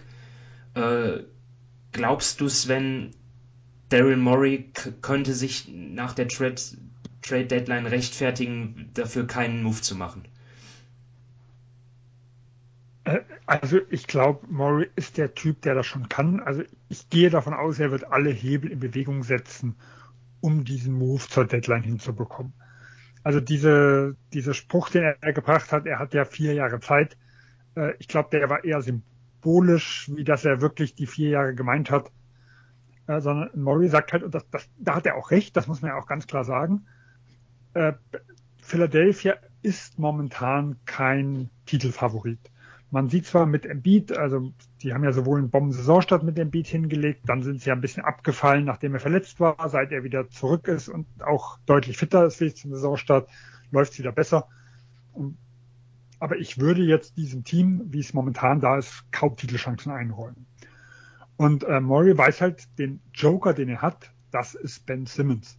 Also um den, und es muss ja nicht er allein sein, also es kann ja noch mit Draft Pick, es kann ja auch ein Tyrese Maxey, der wahrscheinlich an Wert dieses Jahr immens gewonnen hat, äh, da kann man ja nochmal mit reinpacken. Ich denke, er sieht das halt als seine beste Chance, um von einem, sag ich mal, sehr guten Ostteam zu einem Contender irgendwo zu werden. Und ich glaube zumindest äh, muss er die Möglichkeit sehen, dass dieser Move sie in diese Richtung bringen kann. Ich denke, ansonsten wird er entweder die Füße stillhalten oder es wird halt ein Paket sein, mit dem er sich zukünftige Moves erhofft. Also vielleicht, ich, ich sage jetzt einfach mal, äh, Sacramento mit ein, zwei Rollenspieler und Draftpicks, wo er sich vielleicht verspricht, okay, wenn ich dann später äh, den Spieler X mit vier, fünf Draftpicks kombiniere, dann habe ich vielleicht immer noch mal eine Chance, für jemanden zu bekommen. Also eine Mischung aus Win Now, aber auch Assets irgendwo für die Zukunft. Ich glaube, dann haben wir eine gute Chance, dass wir so ein Deal sehen. Ähm, geht es jetzt um reine Rollenspieler und äh, ist das jetzt einfach nur ein Move, der sie vielleicht etwas tiefer macht, aber das Upside nicht deutlich erhöht, dann kann ich mir wirklich vorstellen, dass das Ganze bis in den Sommer geht. Ich habe jetzt letztens in einem Podcast, ich glaube, das war irgendwie bei Bill Simmons oder so, ich weiß nicht, ob er es gesagt hat oder, oder, oder sein Gast irgendwie so, ja, die haben ein bisschen so spekuliert, also im Januar werden, wird Murray Simmons nur traden, wenn er wirklich einen Spieler äh, bekommt im Gegenzug, den er, äh, ja, der seinen Vorstellungen entspricht, nämlich auf All-Star-Level, ähm, wie Lillard, äh, kommen wir jetzt später noch zu, äh, oder Beal. Und dann aber, je näher die Trade-Deadline rückt, dort wird Murray dann am Ende einfach, ja, das, das beste Paket dann annehmen äh, ist jetzt, war jetzt nur Spekulation, aber kann ich mir durchaus als, als Szenario auch vorstellen. Ähm, ja, was, ähm, was gibt sonst noch zu sagen? Also es gibt ja auch äh, Spekulationen, dass, dass Tobias Harris dann in so einem Deal dabei wäre. Ähm, also jetzt der Wunsch von, von Seiten der Sixers gewünscht. Das wäre aber ähm, ja ein recht teurer Deal, äh, also aufgrund der der hohen Gehälter, die, die Philly dort ähm, ähm, auf den Tisch legt, dann natürlich wäre es ein schwerer Deal. Ähm, Dominik, hast du da irgendwie eine Idee, ähm, wie der aussehen könnte mit Simmons und Harris? Ja, also ich meine, du hast es eh gerade gesagt, es wären ja über 70 Millionen oder rund um 70 Millionen, die da an ausgehenden Gehältern wären bei Philadelphia und also nur ein Zwei-Team-Trade, der wird da kaum gehen, schätze ich mal. Ähm, da ja. müsste dann mehrere, mehrere Teams involviert sein. Das ist, sagen wir so von außerhalb, ohne jetzt zu wissen, wer wirklich ähm, verfügbar ist und so weiter, ist unheimlich schwer zu beurteilen. Also ich glaube, an sich realistischer ist ein Trade sicher ähm, nur mit Simmons alleine. Ähm, wie realistisch, das weiß ich jetzt echt nicht, denn ja, Sven hat, oder halt, ihr habt es beide schon gesagt, oder? Also ähm, bei Murray kann ich mir auch gut vorstellen, dass er einfach ähm, zuwartet, dass er, ja, überspitzt gesagt, dieses Jahr so ein bisschen abschenkt, dass sie dann einfach, ja, gut in die Playoffs kommen, vielleicht die erste Runde irgendwie gewinnen, in der zweiten Runde dann rausfliegen und dann eher Richtung Sommer was versuchen. Ich weiß jetzt nicht genau, wer im Sommer theoretisch aus seinem Vertrag aussteigen könnte, aber ich habe, glaube ich, was von Harden oder so gelesen. Also ich glaube, im Sommer gibt schon einige Spieler, die theoretisch Free Agent werden könnten, dass da dann irgendwelche ähm, seinen Trades oder so weiter ähm, ab, äh, ja, eingefädelt werden. Also ich glaube, wenn er wartet, dann hat er im Sommer doch auch eine gewisse Flexibilität einfach wieder, denn ich glaube nicht, dass sich jetzt der, der Wert von Siemens drastisch ändert von, sage ich mal, von Februar zu dann Juni und so weiter. Also ich kann mir gut vorstellen, dass er da jetzt einfach die Füße stillhält. Ähm, aber was natürlich auch irgendwie sein kann, dass Morris sich da verpokert, denn du hast es gesagt, oder? Er, er, er möchte einen All-Star-Spieler irgendwie ähm, zurückbekommen oder sonst irgendwie ein Paket, aber die ganze Liga weiß auch, wie die Situation ist, dass einfach Simmons nicht mehr für Philadelphia spielen will. Klar, er hat noch, noch lange Vertrag, aber du willst ja auch nicht, ähm, wenn du einen Joel Embiid in seiner absoluten Prime hast, dann noch weitere Jahre verschenken und, und da auf deinem Standpunkt beharren. Also ich glaube, es ist für, für alle Parteien so gesagt keine einfache Situation. Ja. Ähm, ich glaube, eins, was man halt mhm. immer sehen muss, ist dieses, äh, ja, mit dem Verpokern. Ich finde, das ist immer relativ schwierig. Ich glaube, ein, sag mal, ein Spielertyp, den Murray haben will, selbst wenn man die Assets dafür hat, ganz unabhängig jetzt davon, wie, wie das eine Team Simmons sieht oder nicht, diese Spieler müssen halt erstmal auf den Markt kommen. Und ich glaube, es ist ja ein bisschen nicht, also der, die, ich glaube, der Value von Ben Simmons, der ist momentan relativ konstant. Also man hört zwar immer, der fällt von Tag zu Tag. Ich glaube das nicht. Ich glaube, äh, man, der, der, der Value ist ein bisschen gefallen letztes Jahr in den Playoffs. Dass er nicht zum, zur Saison gestartet ist und keinen Bock hatte, hat sich ja auch nicht, äh, sag ich mal, dazu beigetragen, den wieder zu steigern. Aber ich glaube, seit zu dem Saisonstart ist er relativ konstant. Die Teams wissen, was er können und was er nicht können. Aber was halt ständig in Fluktuation ist, ist alles drumherum. Also zum Beispiel der, der Wert von dem Tyrese Maxi ist jetzt höher wie im Sommer.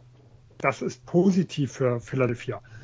Die Situation, ich sage jetzt mal in Portland, vielleicht demnächst in Washington, wenn so der Abwärtstrend ein bisschen weitergeht, ähm, ist, ist eher so, dass man, dass man sich jetzt eher vorstellen kann, dass ein Lillard oder ein Bier das Team wechseln wollen, wie es zum Beispiel im Sommer oder nach dem 11 zu 2 oder was Washington an Saisonstart hatte, ähm, irgendwo der Fall war. Ich glaube, hier sind bei anderen Teams halt eine relativ hohe Fluktuation. Also ich kann mir halt vorstellen, dass man, dass er auch drauf spekuliert, dass es bei Team XY zu irgendeinem Desaster, sag ich mal, kommt. Und das ist natürlich Pokern. Das muss man so ganz klar sagen. Aber ich glaube, der Value von Ben Simmons, an dem wird sich nicht viel tun. Ich glaube nicht, dass wir das noch zwei Jahre sehen werden. Äh, aber da, ob jetzt, jetzt zur Deadline oder im Sommer, ich glaube, der wird ziemlich, ziemlich gleich sein. Ja? Und es geht eher darum, was bei anderen Teams irgendwo abläuft. Ich glaube, das ist viel entscheidender, wie in Philadelphia, was in Philadelphia passiert. Ja, ich glaube, dass, dass Murray auch ja, die Antenne anschalten wird und einfach auch mal äh, sicherlich sehr genau äh, anhört, was eigentlich so Joel Embiids Meinung ist. Ähm, denk mal, das dass das Verhältnis zu ihm gut ist, ist, denke ich, auch entscheidend für Maury. Ähm, und wenn Joel jetzt signalisiert, dass er da mit diesem, mit dieser Situation jetzt nicht zufrieden ist, dann, ja, keine Ahnung, könnte das Maury schon noch überreden, vielleicht dann doch zu handeln, werden wir sehen. Ähm, wollt ihr noch irgendetwas loswerden zu Philly, zu Embiid, zur Trade-Situation? Nee. Gut. Wollen wir vielleicht noch mal kurz über Maxi äh, mitsprechen? Ja, du kannst gern was über ihn sagen. Ähm. Ja, ich glaube, ähm, wie gesagt, er gehört für mich so zu den interessantesten Spielern der Saison. Wir hatten ja vorher, äh, sagen wir so ein bisschen das angeschnitten. Ähm, ich glaube aber auch hier äh, sieht man, also er hat seine beste Phase gehabt, als Joel Embiid raus war. Äh, und kommt jetzt, ja, ich finde so, so, so nach und nach passt er sich dem Spiel von Embiid ein bisschen an. Aber was man halt auch immer wieder sieht in Philadelphia ist, äh, und das ist auch bei den Trade-Gedanken, die wir vorher geäußert haben, dass es einfach nie leicht ist, neben Joel Embiid zu spielen. Dass also äh, er für, für richtig heiß war, wo Embiid raus war, da hat er übernommen, hohe Usage irgendwo gehabt, fühlte sich extrem wohl. So, wenn er wieder ein bisschen ins zweite, dritte Glied irgendwo zurück muss äh, und äh, das Spiel, wie gesagt, mehr auf Embiid wieder angepasst wird, das war, fand ich, auch nicht so sein Ding. Also ich glaube, er hat eine super Saison. Ähm, für mich ist er immer noch nicht also, also es, mitten in der Saison haben einige gemeint, Philadelphia sollte sich sollte die Point Guard Position Maxi überlassen und da überhaupt nicht mehr nachgucken. Da bin ich mir immer noch sehr unsicher. Äh, ich glaube, er kann immer noch ein Combo Guard sein, der sowohl von der Bank oder auf oder neben einem äh, dominanten Point Guard auch irgendwo funktionieren kann, äh, um den man jetzt nicht unbedingt das Team oder den Trade ausrichten muss. Äh, aber ich, ich weiß immer noch nicht ganz genau, was er für ein Spieler ist. Ich weiß nicht, was ihr von ihm gesehen habt, ob ihr einen ähnlichen Eindruck hat, habt oder ob ihr irgendwas anderes gesehen habt wie ich. Also ich sehe es eigentlich genauso. Ähm, für mich, also ich habe natürlich schon mit, mit einem Sprung nach vorne bei ihm auf jeden Fall gerechnet. Ähm, sonst hätte er auch nicht in meinem Fantasy-Team zu Beginn der Saison gestanden. Ähm, aber ja, ich finde wirklich, dass er, dass er sich gut macht. Und du hast es ja eben auch schon gesagt, Trade-Wert von ihm sicherlich auch gestiegen. Also ich denke mal, mit seiner Entwicklung wird man bei Philipp zufrieden sein. Ich habe das jetzt ehrlich gesagt nicht so wahrgenommen, dass er jetzt die Sache mit, mit Embiid und ohne Embiid, ähm, aber ja, ich denke schon, dass, äh, ja, das ist, also, also ich, ich, ich, mir gefällt er diese Saison echt gut, muss ich sagen. Ja, also ich kann euch da nur beipflichten. Ich glaube, es ist einfach immer so eine Umstellung, wenn du vom College kommst und da eigentlich, sage ich mal, die Nummer 1 Option bist und, und alles mehr oder weniger machen kannst und dann kommst du einfach in die NBA und letztes Jahr hattest du natürlich Embiid und Simmons, jetzt hast du Embiid, der, der einfach ja eine sehr, sehr dominante Spieler sind, die eine hohe Usage Rate haben.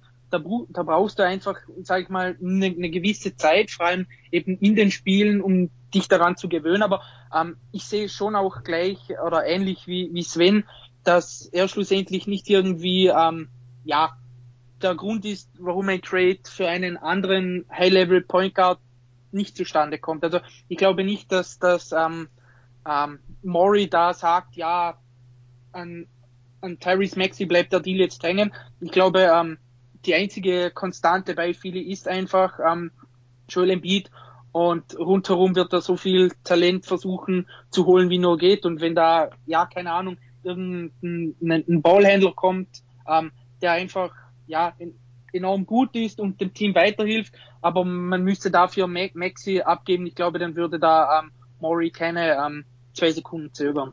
Also ich denke schon, dass, dass Maxi auch sozusagen das Puzzle ist, was dann auch dort bewegt wird. Ne? Also ich denke schon, dass Murray eine klare Vorstellung davon hat, welchen Spieler er haben will, nämlich einen Point Guard. Ist halt die Frage, äh, ja, für, für Lillard wirst du ihn abgeben, aber gibst du ihn zum Beispiel ab für Aaron Fox plus Simmons? Äh, reicht das für Murray? Ähm, denke ich jetzt aktuell zumindest nicht. Ähm, aber wird man sehen. Ähm, ich glaube, das Makabre, also einfach mal bei dem Szenario ist, im Sommer hätte Sacramento Nein gesagt und momentan sagt Philadelphia Nein, ja. nachdem wie Fox dieses Jahr irgendwo spielt. Ähm, äh, ja, das ist das, was ich ja vorher meinte. So schnell änderte sich die Situation, obwohl die Spieler ja selber eigentlich äh, immer noch die gleichen sind, aber drei, vier Monate später. Bei Simmons kann sich nicht viel bewegen, er spielt nicht. Äh, bei Fox ist der Value ja klar nach unten gegangen. Dem seine Saison gefällt mir jetzt nicht wirklich gut, aber gut, Sacramento war heute nicht unbedingt Thema des Pots. ja, das ist auch gut so jetzt mal. Ich glaube, wir haben auch schon über die Kings gesprochen, ne? Im, im Zuge der, des Trainerwechsels. Von daher, äh, ja, müssen wir da jetzt nicht weiter drüber sprechen. Wir haben jetzt, äh, ja, wir, auch um einen kleinen Übergang zu machen, wir hatten jetzt eben schon Damien Lillard angesprochen. Äh, deswegen wollen wir jetzt noch zu ihm kommen. Allerdings haben wir das Thema auch an den Schluss gepackt, weil das sozusagen die Info ist, die News ist, die ja jetzt so am vagesten ist, ähm, weil da wissen wir jetzt noch nicht genau Bescheid, wie es bei ihm jetzt weitergeht. Also er hat die letzten fünf Spiele jetzt verpasst, äh, ein paar Wochen davor eben fünf weitere Spiele schon gefehlt. Ähm, hat jetzt Probleme mit dem äh, Abdomen, heißt das. Also ich, ich weiß nicht genau, was er dort äh, speziell hat. Im Bauchbereich, Unterleib, keine Ahnung. Äh, jedenfalls wird er jetzt auch bei dem kommenden sechs Spiele Auswärtstrip fehlen. Äh, da wird er nicht mitreisen, sondern ja einen Spezialisten aufsuchen, der ihn dort untersucht. Jetzt hast du, Sven, aber eine Meldung gefunden, äh, wo stand, er könnte sogar für die gesamte Saison ausfallen. Äh, das ist natürlich, hat, würde natürlich Konsequenzen haben für die Blazers-Saison. Man würde dort vielleicht ja eine, eine, unterschiedliche Ausrichtung dann auch der Franchise haben. Äh, zeichnet doch vielleicht mal die Szenarien, die da jetzt äh, mit zusammenhängen, auf. Also was man ja über die Saison sagen kann, ist, dass man ihn eigentlich nie in der Form des letzten Jahres gesehen hat. Also über die ersten Wochen hat er ja weit unter 20 Prozent seiner Dreier zum Beispiel nur getroffen. Ja, da hatten wir ja auch schon drüber gesprochen, über seinen Struggle genau, dort. Er war, er war bei den Flops, glaube ich. Also wir hatten ja Tops und Flops mal besprochen. Da ja. war er, glaube ich, mit dabei. Und dann kam so ein leichter Aufwärtstrend, äh, ist aber dann ja auch nochmal ausgefallen äh, im Dezember. Und jetzt, der letzten Stand, den ich gesehen habe, ist, dass, dass, bis, dass man mit, bis, glaube ich, 23 oder 24. Januar erstmal damit rechnet. Ähm, aber das Saison aus, wie gesagt, nach einer Meldung, darüber wird zumindest spekuliert. Äh, ja, es ist natürlich insgesamt eine extrem schwierige Situation für Portland. Also Portland hat ja im Sommer wieder einen Erstrundenpick hingelegt, um Larry Jr. zu holen. Ähm, damit wollten sie ja eigentlich Lillard ja quasi davon überzeugen, nachdem, nachdem er etwas Druck ausgeübt hat in der, vor der Offseason, dass sie weiterhin äh, um, um ihn bauen, dass sie das Team vorwärts bringen wollen, dass sie auch, sag ich mal, an die Saison 2019, wo sie in Conference Finals waren, wieder anknüpfen möchten. Äh, und momentan ist es ja so, McCallum ist ja mit draußen, Lillard ist draußen. Das Team kämpft um den zehnten Platz. Der Abstand zu, zu Minnesota ist nicht allzu gering. Also äh, das wird extrem schwierig, da überhaupt vom vom zehnten Platz irgendwie noch nach oben zu kommen. Und äh, wenn man den Lillard bis jetzt der Saison gesehen hat, würde ich auf der einen Seite sagen, es macht für mich definitiv Sinn, egal wie man mit Lillard plant oder nicht, äh, zu sagen, wenn er nicht jetzt bei 100 Prozent wieder ist, lasst ihn sich auskurieren, wie lange das auch immer dauert. Äh, und wenn die Saison vorbei ist, dann ist er vorbei. Äh, so können wir vielleicht den Wert, ob den eigenen oder den Trade-Wert, sei mal dahingestellt, von einem Anthony Simmons, äh, Simons ein bisschen hoch halten. Äh, der Pick wird ein bisschen besser in diesem Jahr von den Portland Trailblazers. Äh, und wir können einfach mal schauen, was bringen die anderen Spieler. Auch jemand zum Beispiel wie Nassim Little äh, hat ja eine überraschend starke Saison, nachdem er ja schon teilweise als Bast verschrieben wurde. Äh, und dann sagen, okay, und dann schauen wir im Sommer nochmal. Auf der anderen Seite ist natürlich extrem schwierig, weil sie auslaufende Verträge von einem Nurkic mit haben. Ein Covington wird Free Agent äh, im nächsten Jahr. Und ich denke, die Situation um Lillard, also wie zufrieden oder unzufrieden er ist, wird sich natürlich nicht bessern, wenn sie jetzt ein Team haben, was jetzt äh, ja überhaupt nichts zustande bekommt. Also ich finde es extrem schwierig äh, zu sagen, wie Portland in dieser Situation wirklich reagieren soll äh, und ob es, das muss man auch ganz klar sagen, ob es denn wirklich rein sportlich, ich rede jetzt nicht von der Beliebtheit von, von Lillard in Portland und was halt die Fans und sowas dazu sagen, sondern ob die Situation Lillard in Portland wirklich noch eine Zukunft hat oder ob sich Portland nicht jetzt äh, spätestens nach dieser Saison, wenn man sieht, wie es jetzt läuft, einfach grundsätzlich überlegen muss, wir reisen ein, äh, wir fahren mal ein, zwei Jahre zurück und schauen, wie wir dann wieder hochkommen. Ja, wäre das auch dein favorisiertes Szenario, Dominik? Ähm, einfach, ja, jetzt einfach mal ähm, den Rebuild beginnen? Ja, also ähm, ich meine, also, wenn man das ganz nüchtern betrachtet, dann ist wahrscheinlich schon der richtige Weg, denn eben ähm, sie haben ja, sie haben in den letzten Jahren eigentlich alles versucht, also sie haben ihre ihre Leute gehalten, sie haben Draft Picks ähm, getradet und so weiter, aber ähm, sie haben immer noch die gleichen Schwächen wie davor und ähm, eben, wenn man jetzt mal sieht, sie sind jetzt auf, auf Platz 10, sie haben doch schon einen recht großen Rückstand. Auswärts sind sie absolut katastrophal.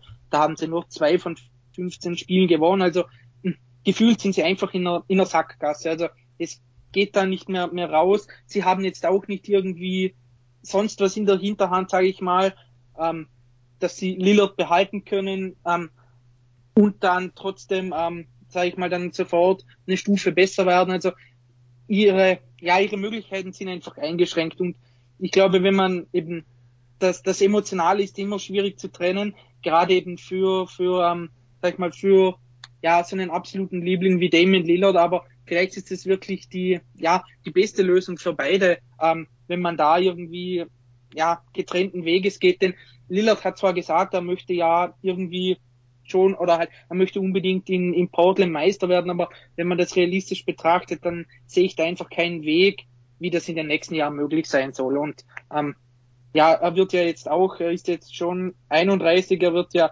im Juli 32, also er ist jetzt auch nicht mehr dann der Jüngste auf, auf der, auf der Point Guard Position, also da nagt die Zeit auch so ein bisschen in ihm und deshalb glaube ich, ja, rein nüchtern betrachtet könnte es schon das Sinnvollste sein, wenn man da später, ja, im Sommer dann versucht, ihn irgendwo hinzutraden und dann in Portland so ein bisschen den Neuaufbau einleitet die Sache ist ja auch, dass sie im Management ja jetzt auch Veränderungen hatten. Ne? Neil Olschier ist nicht mehr da, äh, der ist ja auch gegangen worden ähm, und ja, also. Es halten sich auch immer Gerüchte irgendwie, dass, dass die Besitzerin das Team verkaufen möchte, also, weil sie ist ja, der eigentliche Besitzer Paul Allen ist ja vor ein paar Jahren gestorben und sie hat dann, also die Schwester hat dann das Team quasi bekommen, wie auch die Seattle Seahawks aus der NFL, aber ich glaube, sie kümmert sich da eher um, um das NFL-Team und weniger um die Blazers. Also da sind auch schon Gerüchte rumgegangen, dass sie vielleicht das Team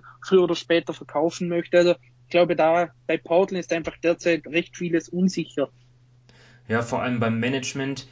Also, soweit ich informiert bin, ist da ja auch jetzt das Management interimsweise am Start. Also da besteht dann besteht ja auch die Frage, jetzt so Entscheidungen zu treffen, wie Lillard zu traden oder McCollum zu traden.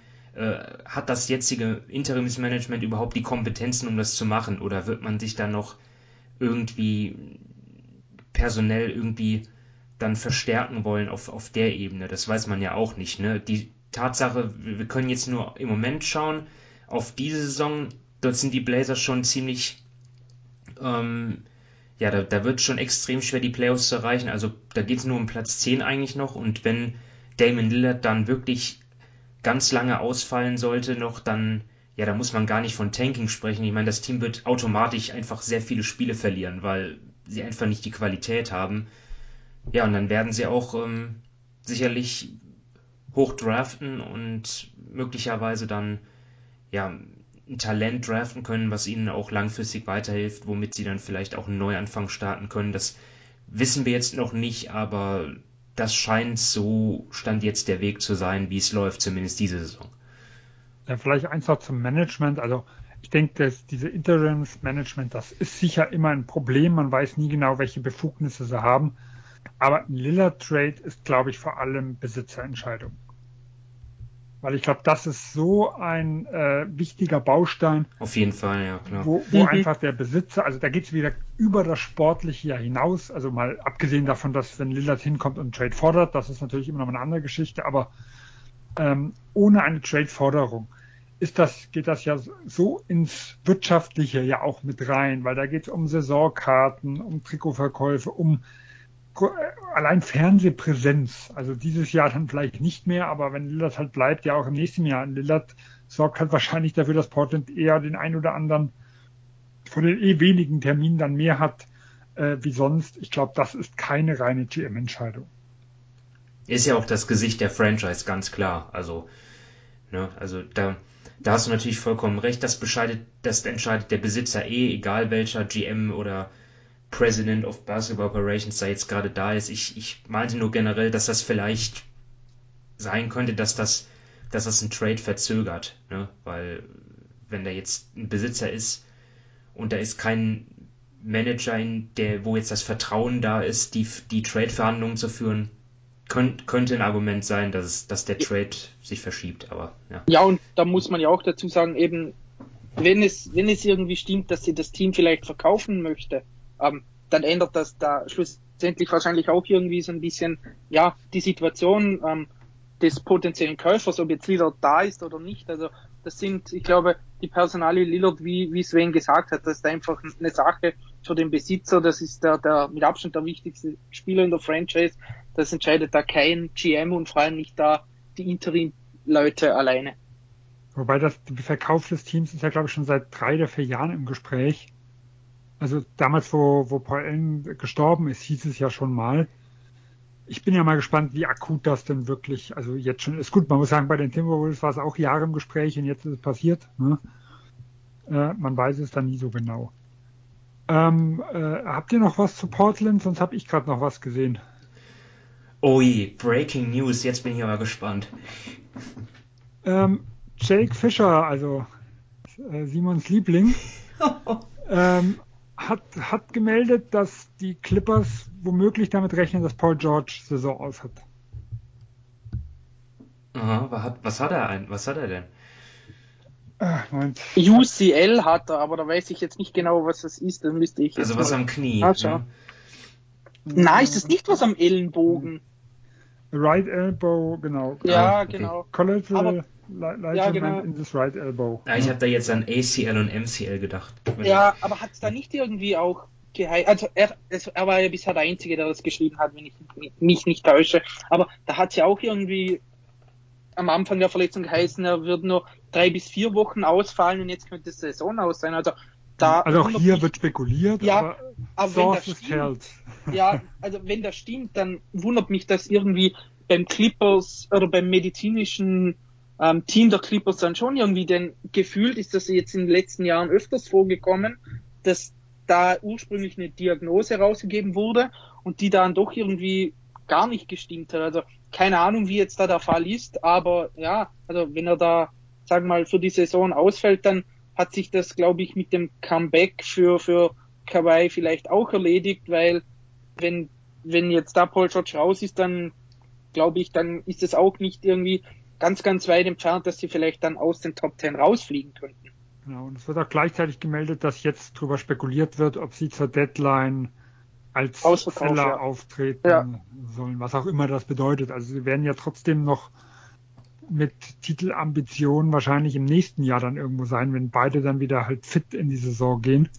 Also man kann ja nicht Haus und Hof irgendwo verkaufen, dann hat man ja auch keinen gescheiten Kader. Hat es da nicht was von, von Ibaka oder so, habe ich glaube ich gelesen, zu, zu den, ähm, zu OKC, keine Ahnung, wäre das irgendwie nur ein Move zum Geld sparen.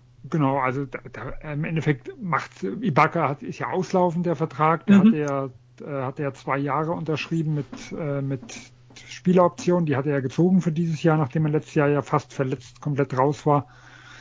Äh, und da wird man wahrscheinlich dann halt 40 Millionen oder sowas inklusive Luxussteuer irgendwo sparen und der Vertrag wäre ja eh auslaufend. Sowas würde natürlich Sinn machen. Jetzt ist natürlich die Frage, was wollen sie dafür abgeben? Also ich denke, den Erstrunden-Pick, welchen, ich glaube, den 28er müssten sie wieder traden können oder so.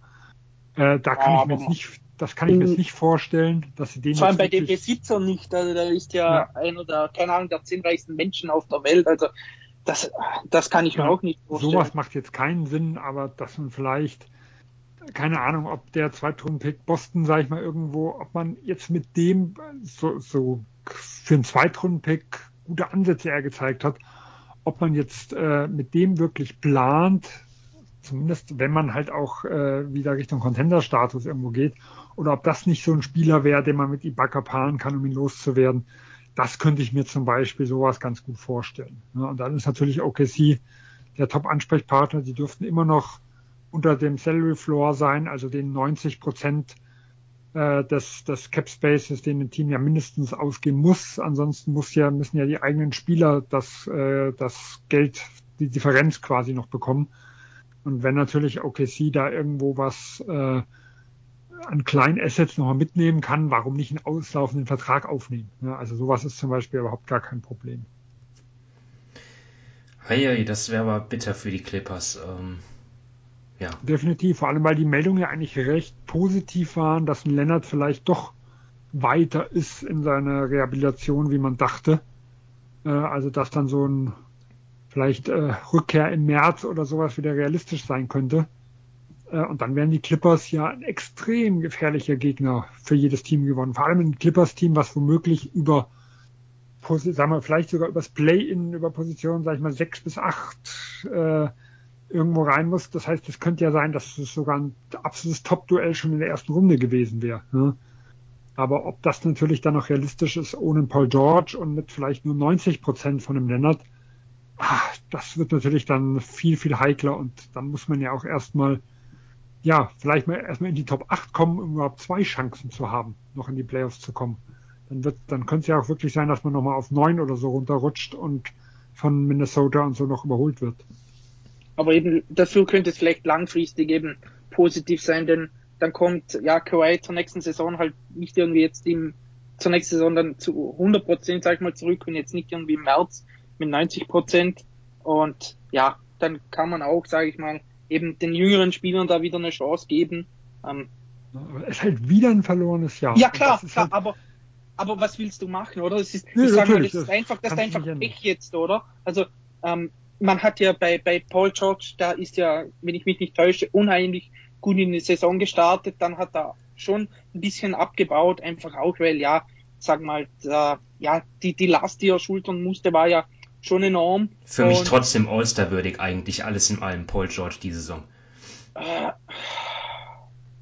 ja, er hat halt nur, ja, kommt halt drauf an. Ich meine, er hat 26 Spiele und ein Offensivrating von 98. Also wie gesagt, ich glaube, der Saisonstart war wirklich sehr gut. Nachher hat dann einfach ein bisschen abgebaut. Das, ja, ist jetzt auch irgendwie auch verständlich. Und es ist an sich, es war einfach nach dem Kreuzbandriss von, von Kawhi ein bisschen vielleicht eine verlorene Saison. Jetzt muss man ja jetzt noch mehr, oder? Wenn, wenn Paul George wirklich für den Rest des Jahr, für die, für den Rest der Saison ausfällt, dann muss man ja einfach jetzt nächstes Jahr dann neu starten. Immerhin haben sie dann, ja, George und Kawhi unter Vertrag, das ist ja was Positives.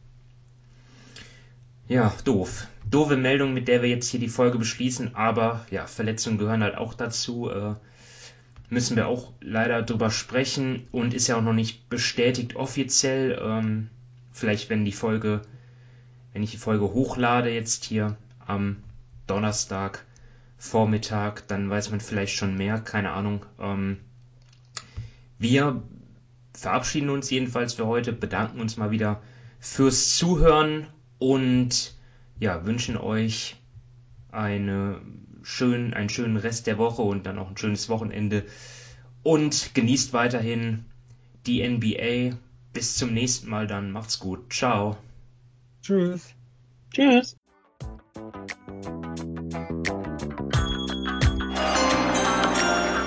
with the ninth pick in the 1998 NBA Draft. Ball ist bei Nowitzki, da muss er hin jetzt. Und verteidigen!